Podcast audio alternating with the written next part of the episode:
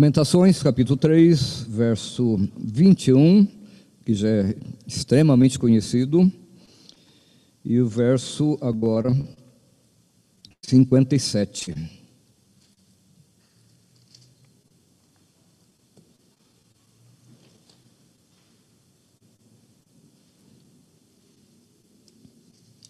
Lembrando que estamos tratando sobre o sofrimento e conforto do crente, baseado em Lamentações, capítulo 3.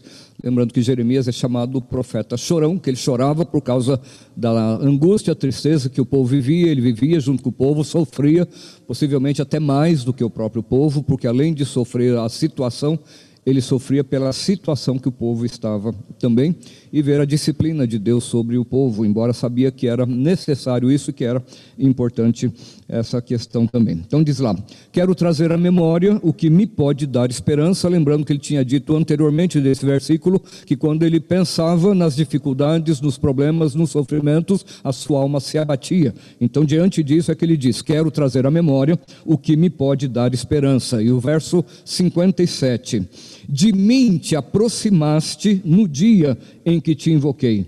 Disseste, não temas. A parte que eu quero destacar é, é o início aí. De mim te aproximaste.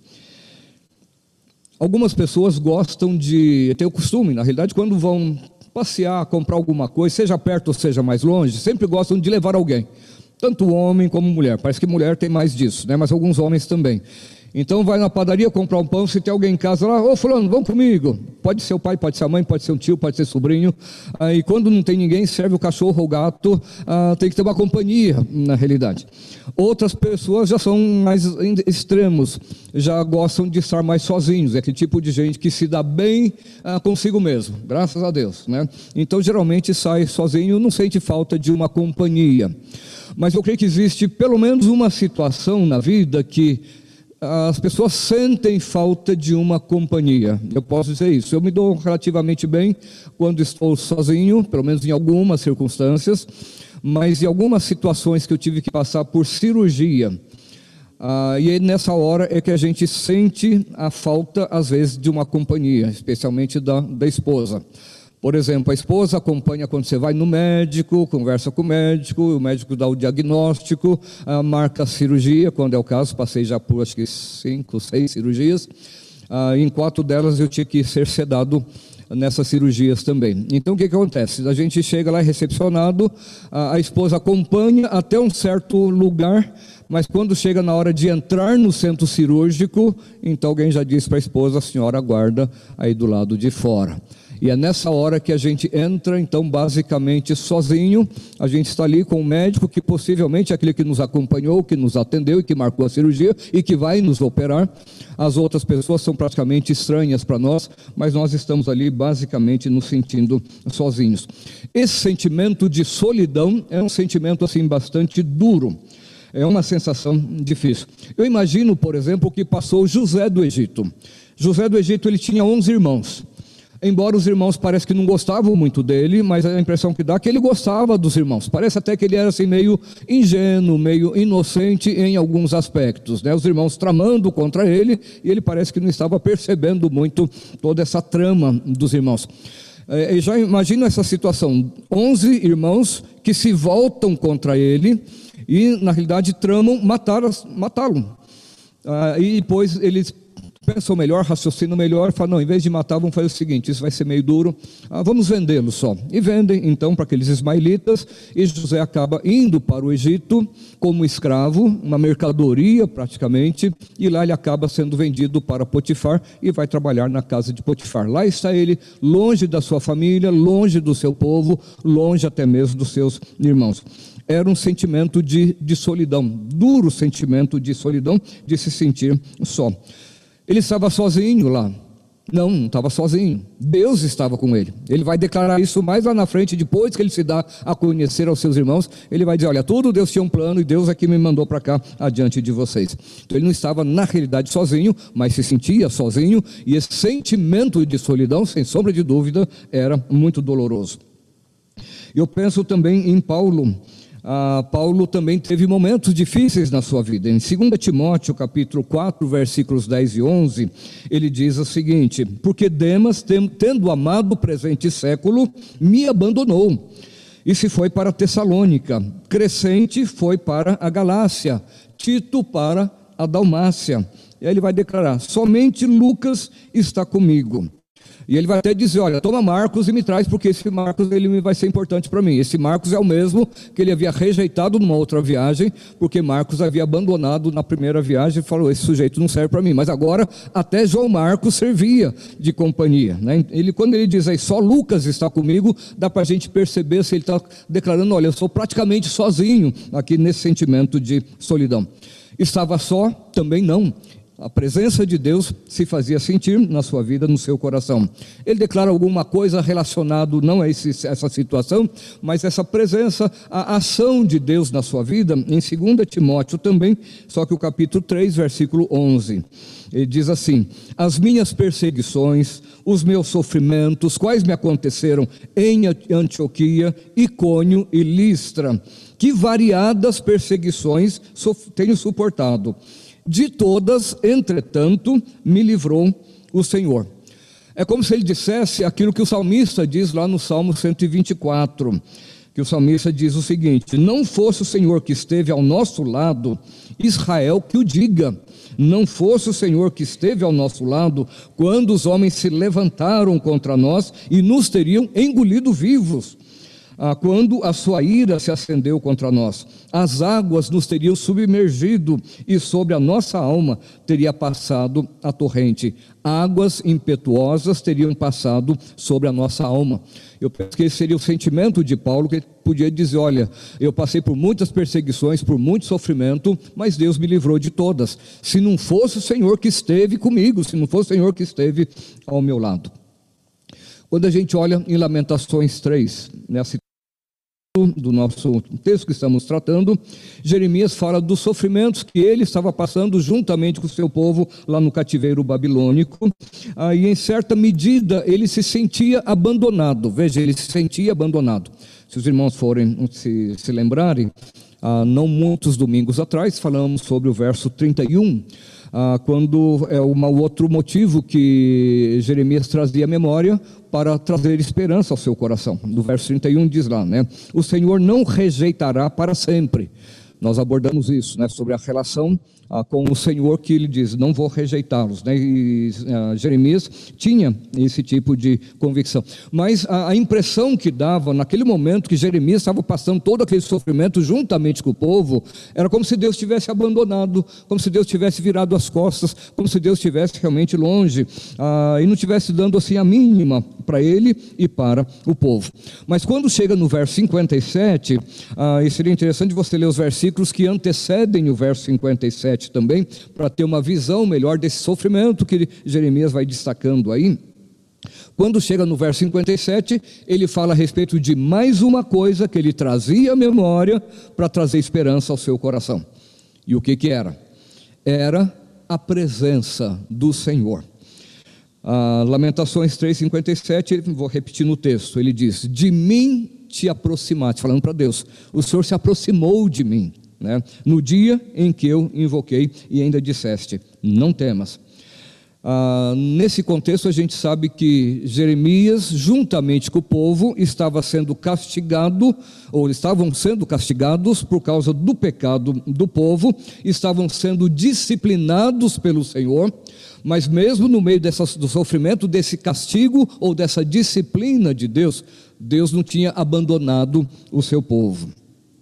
A gente lembra também lá no Novo Testamento, Paulo vai se reportar a um texto do Antigo Testamento em que Deus diz: Todos os dias estendia a mão a um povo rebelde e contradizente. Né? Ou seja, a presença de Deus sempre esteve ali com eles. Israel no deserto também teve essa, essa experiência de estar sendo disciplinado por Deus, mas de contar com a presença de Deus. O que, que manifestava a presença de Deus do povo de Israel no, no deserto? Quando saíram do Egito, aí logo já começaram as murmurações em cima de murmurações, e Deus punindo o povo de uma forma ou de outra, mas a, a coluna de nuvem durante o dia e a coluna de fogo durante a noite nunca se apartava de Israel, indicando o seguinte: que a presença de Deus sempre estava ali, ainda que fosse para disciplinar o povo, Deus estava sempre presente ali. Nós já falamos um tempo atrás sobre Sansão também. Sansão que era um homem que tinha uma vida consagrada por Deus para cumprir um propósito de Deus, mas é um homem que andou errado em vários aspectos, foi disciplinado por Deus, mas Deus estava presente com ele até mesmo naquele momento final da vida dele, quando ele clama e pede para Deus: Senhor, só mais essa vez me dá força para me vingar dos meus inimigos. E ele acaba então destruindo aquele edifício onde estavam lá os filisteus, zombando, escarnecendo, não só dele, mas do Deus de Israel, e morre muita gente, mas Sansão morre junto. Mas veja, Deus estava ali presente e atendendo a oração de Sansão. Jesus prometeu que haveria de estar conosco sempre, nós temos essa promessa, né? Ele dizia que estou convosco todos os dias até a consumação do século. E quando a gente lembra dessa promessa de Jesus, a gente lembra também de Hebreus 13, 5, que ele diz: Nunca te deixarei, jamais te abandonarei. Ah, vamos pensar um pouquinho então sobre a questão da importância da presença de Deus. Ah, quando nós pensamos sobre isso, é extremamente importante pensar na presença de. Eu disse, quando a gente vai passar por uma cirurgia, eu já passei por isso, e quando a Silvia ficou do lado de fora e eu adentrei para o centro cirúrgico, eu sabia que Deus estava comigo ali, eu estava sempre falando com Deus. E vários irmãos que já passaram por cirurgia, todo mundo, sem exceção, fala isso, né? Ah, quando estava ali para ah, receber a, a anestesia, para ser sedado, antes disso, todos elevam a sua voz em oração lembram de alguns textos da Escritura também que falam a respeito das promessas de Deus, do cuidado de Deus com cada um de nós. Né? Então nós sabemos que é, é essencial, não é só importante a presença do Senhor conosco, mas é essencial. Marta e Maria sabiam da importância da presença de Jesus. Lembrando que Jesus é o Emanuel, é o Deus conosco, né? ele é o Senhor da nossa vida. A Marta e Maria sabiam. Quando Lázaro ficou doente e mandaram avisar Jesus que ele estava doente, Jesus ainda se demorou um tempo até que Lázaro falecesse e depois que Lázaro morreu é que Jesus veio. Tanto Marta quanto Maria, quando se encontram com Jesus, vão dizer basicamente a mesma coisa: Senhor, se estiveras aqui, o nosso irmão não teria morrido. Ou seja, veja como é que elas sabiam e entendiam a importância da presença do Senhor. Moisés, lá no Antigo Testamento também, ah, ele entendia muito bem a, a questão da importância da presença, e até mesmo que era essencial a presença de Deus com o povo. É Êxodo 33, versos 14 e 15, ah, que diz, Deus tinha dito o seguinte: A minha presença irá contigo e te darei descanso. Ah, então lhe disse Moisés: se a tua presença não vai comigo, não nos faça subir deste lugar. Ah, veja como é que Moisés entendia perfeitamente essa questão. Ele diz: Olha, Senhor, ah, se o Senhor não vai conosco, nós não podemos dar um passo, porque sem a presença do Senhor está tudo errado e nada vai dar certo na nossa vida. E é extremamente importante realmente a presença do Senhor na nossa vida, porque Ele leva os nossos fardos, Ele vence as nossas batalhas, Ele tira as nossas preocupações, Ele é o nosso tudo, né? então Ele estando conosco, nós temos na realidade tudo aquilo que nós precisamos. Mas há outros textos da Escritura que mostram a importância da presença do Senhor. Veja, por exemplo, Salmo 38, verso 9 que nós já lemos, inclusive. Ele diz lá: Na tua presença, Senhor, estão os meus desejos todos e a minha ansiedade não te é oculta. Veja como é tremendamente importante estarmos na presença do Senhor, porque na presença dele nós podemos derramar o nosso coração. A, a nossa ansiedade não é oculta a ele, ele sabe e conhece todas as coisas, estando na presença dele. Salmo 89, verso 15, também diz o seguinte: bem-aventurado, lembrando que o sentido de bem-aventurado é uma dos sentidos é feliz, né? Feliz o povo, bem-aventurado o povo que conhece os vivas de júbilo, que anda, ó Senhor, na luz da tua presença. Então veja, aqueles que andam na luz da presença do Senhor, em outras palavras, que andam na presença do Senhor, são bem-aventurados, ou seja, são pessoas felizes. E diz lá também ao povo que conhece os vivas de júbilo. Conhecer os vivas de júbilo ah, não é só questão de conhecer a vitória, de conhecer a alegria quando depois que nós passamos pelas tribulações, mas é saber que nós temos dificuldades e que nas dificuldades Ele está presente conosco e que depois Ele nos dá a, vi a vitória. Sofonias 3,17 O Senhor teu Deus está no meio de ti poderoso para salvar-te. Ele se deleitará em ti com alegria, renovar-te-á no seu amor, regozijar-te-á, regozijar-se-á em ti com júbilo. Veja como é extremamente importante estarmos na presença do Senhor, ou seja, ter a presença dele conosco. E quem não vai lembrar do Salmo 23, verso 4, quantos irmãos já passaram por momentos difíceis na vida, momentos em que sente a morte até rodeando. Ainda que eu ande pelo vale da sombra da morte, não temerei mal nenhum, por quê? Porque tu estás comigo. Ou seja, a presença dele é que cuida de nós e que garante até a nossa vida e tem garantido até agora. Veja outro texto, Salmo 39, tá? esse texto bem conhecido que fala da onipresença de Deus e uma série de coisas lá, do verso 7 até o versículo 10. Se quiserem abrir para acompanhar, melhor. Salmo 139, versos 7 a 10. Mas percebam a tônica do salmista quando ele, ele reflete isso, quando ele fala ah, sobre essas coisas. Veja que ele começa dizendo assim: Para onde me ausentarei do teu espírito? Para onde fugirei da tua face? Se subo aos céus, lá estás. Se faço a minha cama no mais profundo abismo, lá estás também. Se tomo as asas da alvorada e me detenho nos confins dos mares, ainda lá me haverá de guiar a tua mão e a tua destra me susterá. Quando nós nos reportamos a esse texto, ah, nós estamos sempre lembrando o seguinte: olha, que Deus está em todo lugar. Qualquer lugar que nós formos, Deus está lá. Se estiver nas trevas, Ele está lá, Ele está vendo a gente. Se estiver lá no alto, Ele está lá. Se estiver no abismo, Ele está lá. É, em todo lugar nós estamos.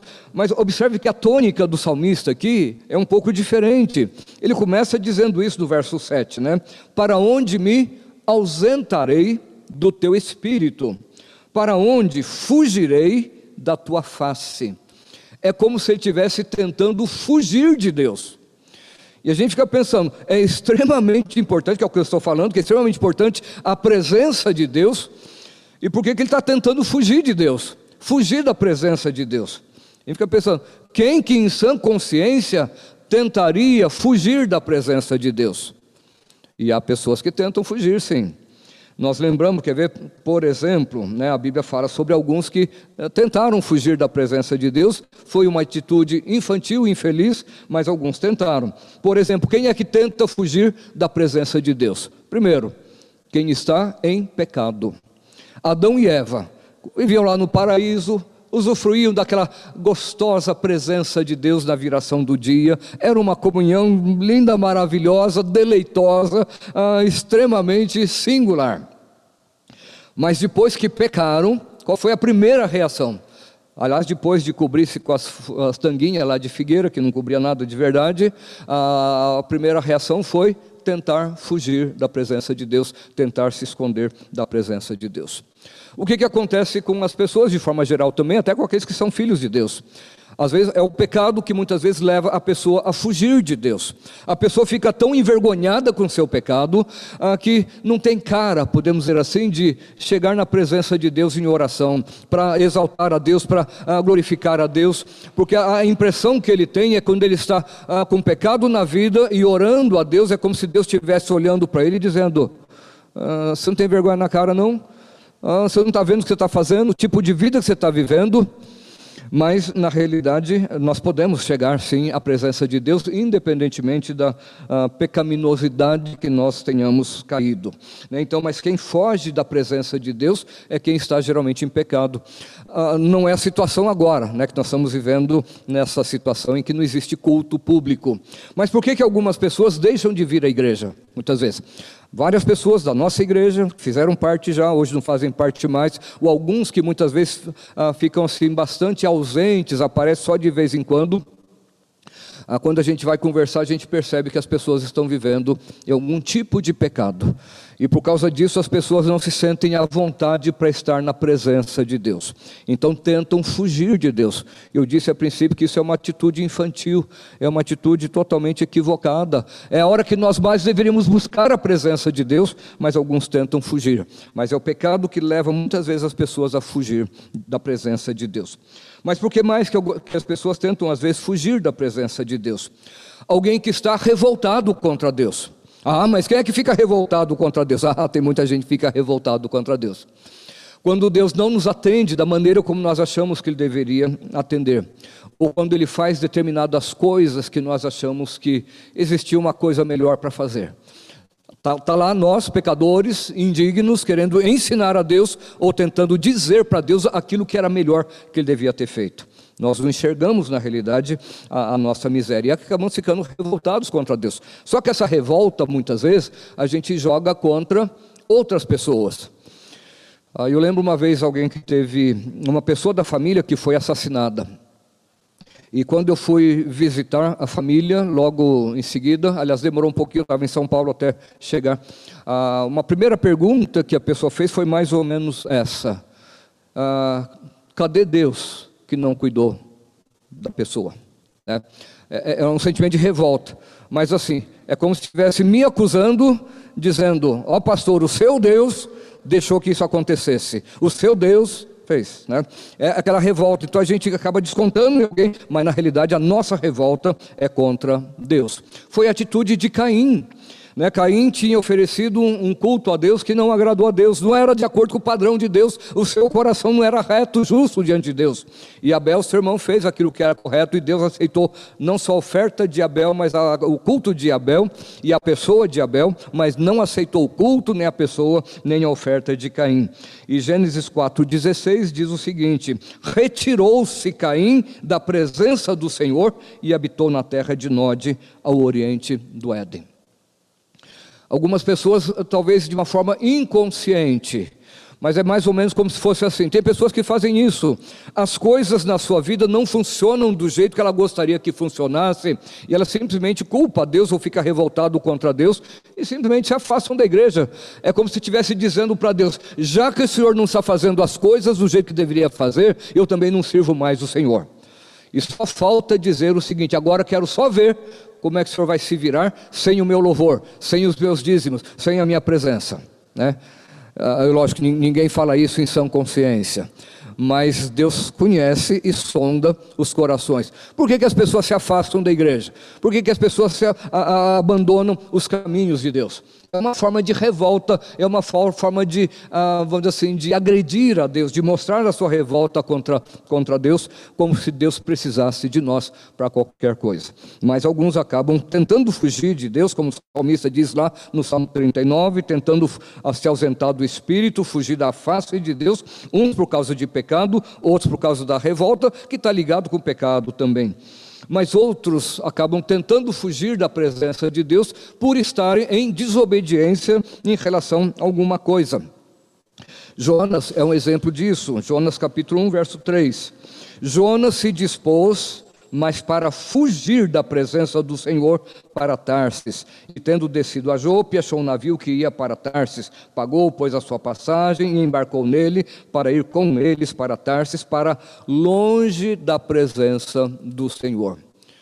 Triste, coitado de Jonas, achando que podia fugir da presença de Deus. Deus havia dado uma ordem para ele e falou: Tá bom, Senhor, só que eu não vou não e simplesmente desobedece e tenta agora fugir da presença de Deus, como se Deus fosse perdê-lo de vista lá no fundo do, do, do, navio, lá no porão do navio, como assim: aqui Deus não vai me achar, eu vou ficar tranquilo aqui, eu vou para outro lugar e Deus vai dar essa tarefa para outro. Não, Deus não adianta tentar fugir de Deus.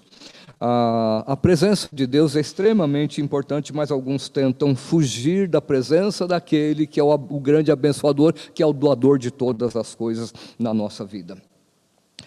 Ah, uma outra coisa, ainda quando a gente pensa na importância da presença do Senhor na nossa vida, é que a presença de Jesus faz que ele é, lembrando que ele é o Emmanuel, ele é o Deus conosco, né? É a expressão exata do ser de Deus, ah, é, mas é a segunda pessoa da Trindade. Mas a presença de Jesus fez toda a diferença em várias situações que a Bíblia registra e fez e faz toda a diferença na nossa vida também. Por exemplo, fez toda a diferença na vida de Zaqueu. A presença de Jesus na vida de Zaqueu, no lar de Zaqueu, trouxe toda aquela transformação de vida, e não foi uma, simplesmente alguns detalhes que mudaram, mas foi uma mudança radical. A, a presença de Jesus no lar de Betânia, ou seja, no lar de Lázaro, Marta e Maria, fez toda a diferença naquela ocasião em que Lázaro havia morrido e já fazia quatro dias que tinha sido enterrado. Mas a presença de Jesus ali trouxe vida, trouxe ressurreição. A presença de Jesus trouxe, olha, fez toda a diferença na vida daquela viúva de Naim que tinha acabado de perder o seu filho e que Jesus tocou no esquife e aquele moço ressuscitou, que era o esteio da casa. A presença de Jesus fez toda a diferença na vida de Jairo e da sua família que tinha perdido a sua filha. A presença de Jesus fez toda a diferença na família ah, e até mesmo na cidade de Gadara, onde aquele homem demoninhado causava terror na vida de muita gente. E imagina a família vivendo todo dia aquele drama, aquela situação que ninguém podia prender aquele homem e ele quebrava todas as coisas. E imagina a sua situação, mas Jesus trouxe uma mudança radical na vida dele e trouxe sossego para aquela cidade e, como consequência disso, também não quiseram a presença de Jesus ali. A presença de Jesus também fez toda a diferença naquele barquinho quando ah, no mar da Galileia houve aquela tempestade. Veja, a presença de Jesus não evitou que a tempestade viesse, mas Jesus acalmou a tempestade e trouxe uma nova lição de vida para aqueles discípulos, ao ponto até deles ah, disserem o seguinte: quem é este que até o vento e o mar obedece? A presença de Jesus fez toda a diferença quando aquela multidão que acompanhava Jesus estava faminta e os discípulos falaram para Jesus: despede a multidão para cada um se vire por conta. Jesus diz: não, dá vocês mesmos de comida para eles, mas que jeito? E Jesus então multiplica pães, sacia a, sacia a fome daquele, daquelas pessoas, daquela multidão, e eles podem voltar agora em segurança para os seus lares. A presença de Jesus fez toda a diferença na vida daquela mulher que tinha aquele fluxo de sangue, que já tinha gastado todo o seu dinheiro ah, com médicos e nada tinha resolvido. A, a, presença de Jesus fez toda a diferença na vida daquele paralítico que foi trazido diante de Jesus e que ninguém podia fazer nada, e Jesus o curou e perdoou os seus pecados, e na vida da, daquele cego Bartimeu também. Mas a presença de Jesus fez toda a diferença também na vida daquele ladrão na cruz. Jesus estava ali numa circunstância sui generis, mas ele estava, a presença dele estava ali. Ele estava ali próximo daquele homem que teve o seu coração tocado por Deus, teve o seu coração quebrantado, teve ah, concedido a ele o dom da fé. Ele creu em Jesus, ele se arrependeu dos seus pecados e ele foi salvo, recebendo de Jesus aquelas palavras: Hoje mesmo estarás comigo no paraíso. Veja como é extremamente importante a presença de Jesus. A presença de Jesus fez toda a diferença na minha vida e fez toda a diferença na vida daqueles que verdadeiramente têm a Cristo como Salvador e Senhor da sua vida. Tenho lembrado várias vezes, não é uma mera questão de uma religião diferente da de muitos por aí. Não é uma questão de religião, é uma questão de ter a presença de Jesus em nossa vida. Mas quando nós pensamos na questão da presença de Jesus também, nós temos uma certa responsabilidade em relação a isso. Quer ver, por exemplo, Salmo 34, verso 18. Veja o que, que diz lá: Perto está o Senhor dos que têm o coração quebrantado e salva os de espírito oprimido. Veja, Deus está perto de quem? Não de todos de uma forma geral, mas daqueles que têm o coração quebrantado e salva os que têm o espírito oprimido, ou que se oprimem, ou que reconhecem na realidade as suas misérias. Salmo 145, verso 18 também, diz lá: Perto está o Senhor de todos os que o invocam, mas de todos os que o invocam em, em verdade. Não é só aqueles que clamam, tem muita gente que clama, a, a Jesus, mas não o conhecem, não clamam realmente de todo o coração e de toda ou com toda a verdade. Salmo, Salmo 19, verso 14, também mostra uma outra responsabilidade a nós diante da presença do Senhor. Veja que ele diz lá: As palavras dos meus lábios e o meditar do meu coração sejam agradáveis na tua presença, Senhor, rocha minha e redentor meu. Na presença do Senhor nós temos essa responsabilidade também. E lembrando o seguinte, o crente sempre tem a presença do Senhor ao seu lado, né? Então as palavras dos seus lábios e o meditar do seu coração têm que ser agradáveis ao Senhor cuidado com aquilo que sai da, da, boca. A palavra diz que não deve sair nenhuma palavra torpe. Por isso o salmista ele pede: Senhor, põe guarda na minha boca, vigia a porta dos meus lábios. E lembrando que Jesus disse que é da boca que sai aquilo que está no coração, e por essas coisas nós seremos julgados também. Mas uma outra responsabilidade em relação a essa questão da presença do Senhor é que nós devemos ter discernimento aquele discernimento que estudamos de manhã, que nos é dado pelo Espírito Santo. Né? Já que o Espírito Santo habita em nós, ele nos dá o devido discernimento em relação a entender que a presença de Deus nem sempre está onde nós pensamos que ela está. Por exemplo, existem algumas pessoas que são levadas, falamos hoje de manhã sobre isso também, ah, são levados pela, pelo lugar onde há bastante barulho onde as pessoas gritam, onde as pessoas clamam, onde as pessoas choram, onde as pessoas caem no chão, porque dá aquela impressão de que ali há poder, ali há quebrantamento, ali há manifestação assim do Espírito, e que essa manifestação do Espírito é assim gloriosa, é poderosa, é estrondosa, quando na realidade nem sempre é assim. Lembro da experiência de Elias, ele foi lá para a caverna, estava lá, moado, em depressão, né, depois da ameaça que Jezabel havia feito a ele, mesmo depois dele ter tido aquela experiência maravilhosa com os 450 profetas de Baal, que ele não teve medo, mas depois teve medo de uma mulher. Mas estava ele lá na caverna. E a Bíblia fala que depois houve ali um vento forte. Imagina aquelas ventanias mesmo, bem, bem forte, que estava na caverna e vê, passando pela porta da caverna, aquela ventania toda, aquela tempestade toda de vento mas a Bíblia diz: o Senhor não estava naquele forte vento. Depois daquilo houve um terremoto, tudo chacoalhou, tudo tremeu. Ah, agora Deus está presente ali, porque a terra está tremendo. Mas a Bíblia diz que o Senhor também não estava no terremoto. Ah, depois veio o fogo. A Bíblia fala que Deus é fogo consumidor, então Deus estava presente ali no fogo, mas a Bíblia diz também que Deus não estava presente no fogo. Mas depois veio aquele ventinho que ia subia, né, um cicio, a Bíblia fala, que é aquele ventinho que subia, bem calmo, sereno e tranquilo. Aí Deus fala com Elias e vai confortar Elias.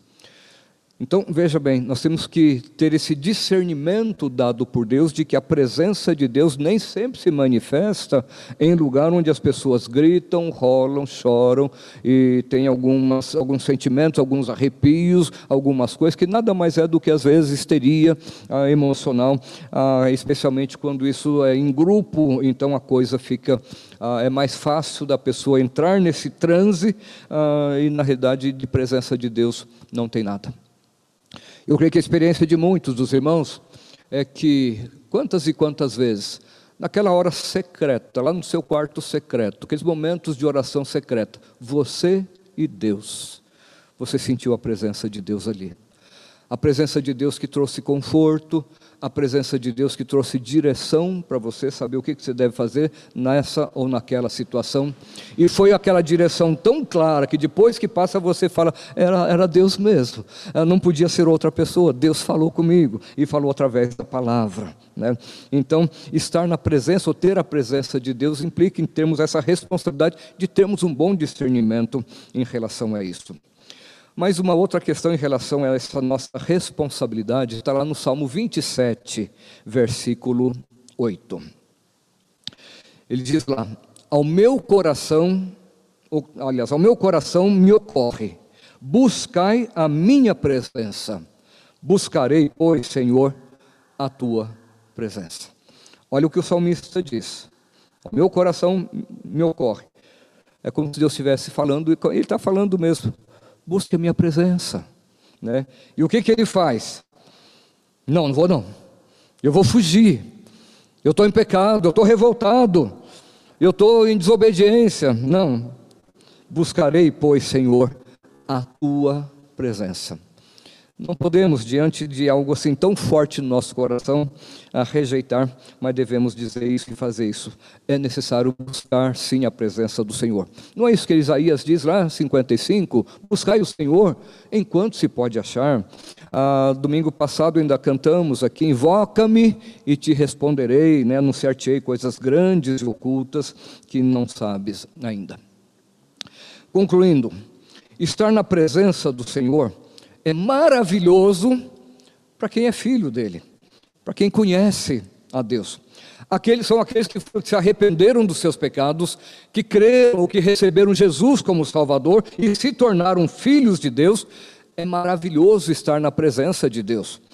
Podemos até por causa de pecado, por causa de revolta no coração, pecado também, ou por causa de desobediência, pecado também, tentarmos fugir de Deus, mas nós sabemos que não vamos longe, nós sabemos que temos que nos voltar com Deus também. Igual aquele filho pródigo, a gente pode sair da perambular por aí, por aí, mas chega uma hora que Deus vai pegar a gente pelo cangote e vai trazer de volta para a presença dele. Ah, mas é maravilhoso estar na presença de Deus. Por exemplo, todo crente, ele gosta de estar na presença de Deus quando Deus fala ao seu coração através da palavra. Todo crente, ele tem prazer de estar na presença de Deus em oração. Todo crente tem prazer de estar na comunhão dos irmãos também, quando isso é, era possível. Agora a gente pode valorizar mais isso e sentir mais falta disso do que antes. Ah, é, é muito estranho, ou seria muito estranho, alguém que vai dizer agora, né? Talvez alguns já disseram isso de brincadeira, mas de forma séria não. Mas alguns vão dizer o seguinte: olha, estou gostando desse negócio, viu? Ah, esse negócio de ficar em casa mais cômodo, eu acho que a gente devia continuar sempre dessa maneira.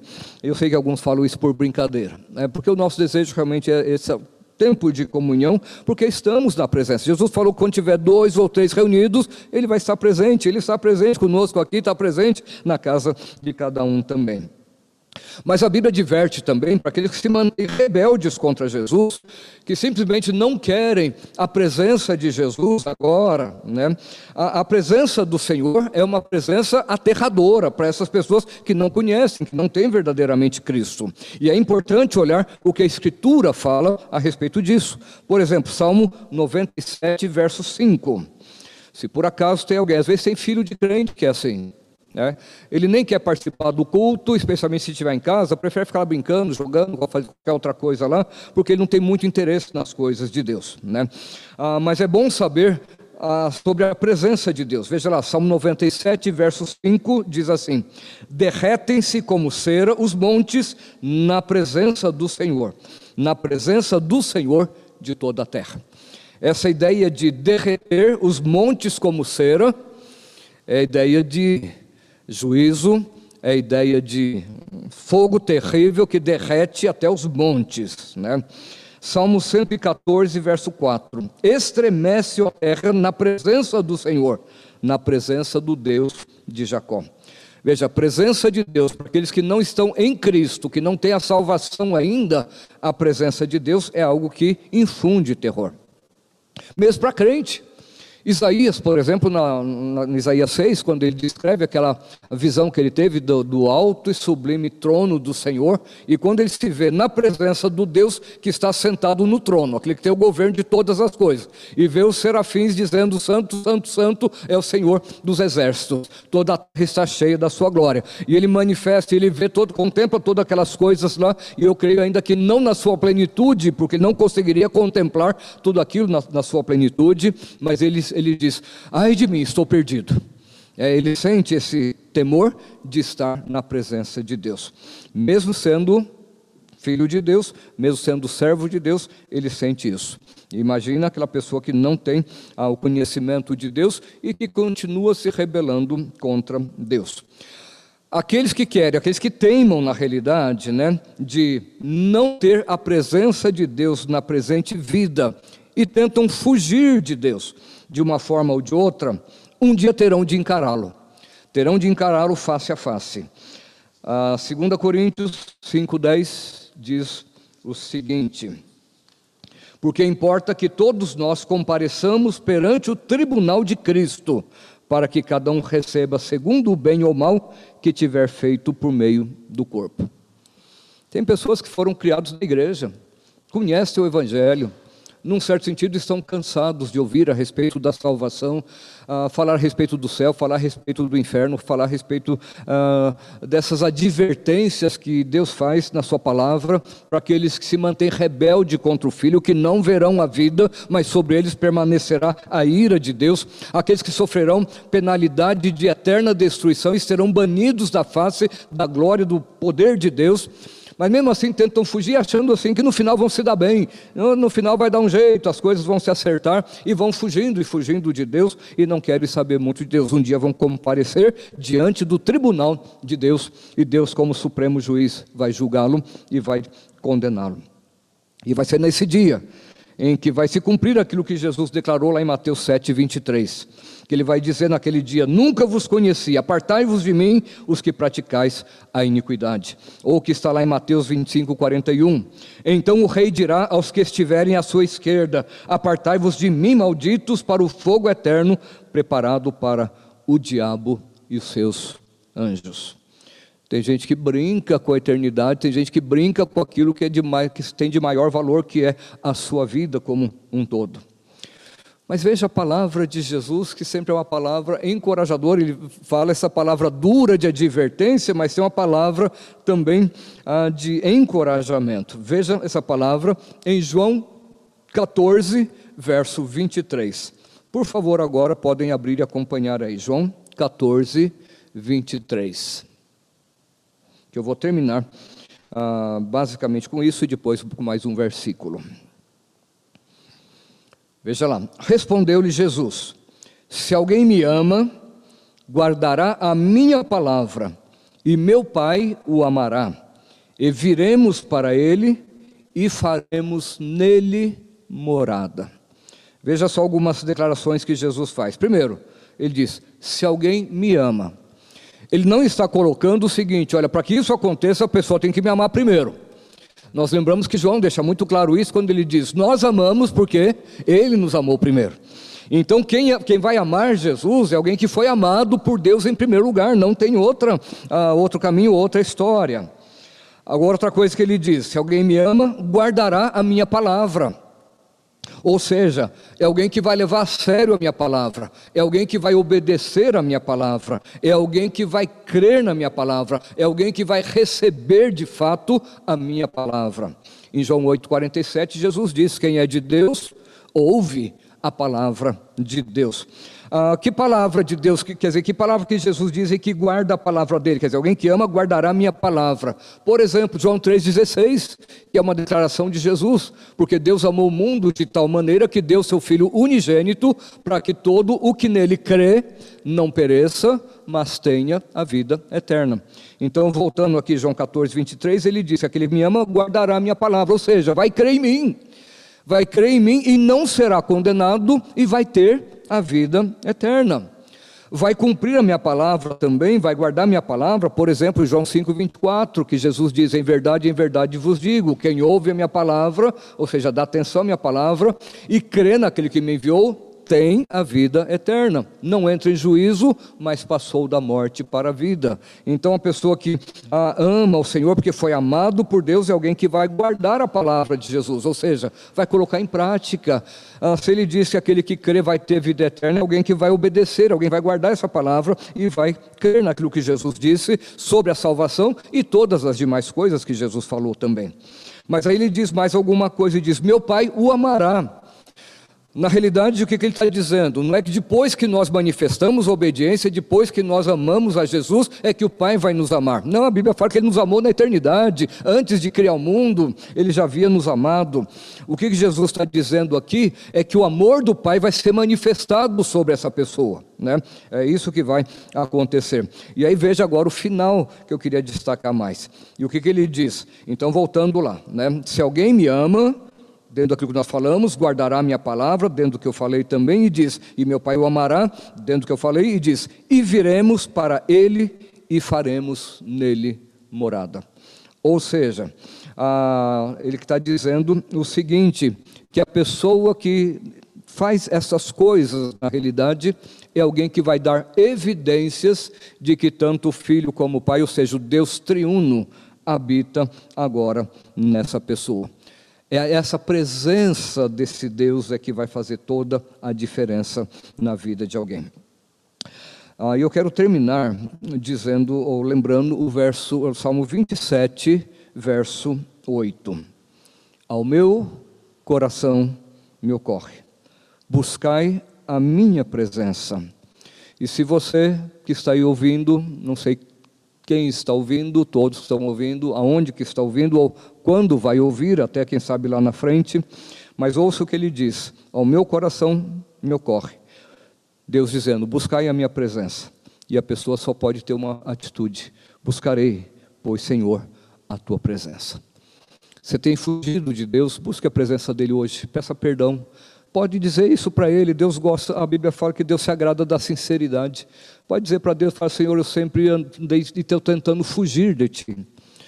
Mas, Senhor, quero buscar a tua presença. Senhor, me salva. Entra na minha vida, perdoa os meus pecados. Eu quero que Jesus seja o meu Salvador e o Senhor da minha vida. Eu quero viver para ti. A Bíblia diz que todo aquele que invocar o nome do Senhor será salvo. E complementando, ele diz: Buscar-me-eis e me achareis quando me buscardes de todo o coração. Busque realmente ao Senhor. Amém.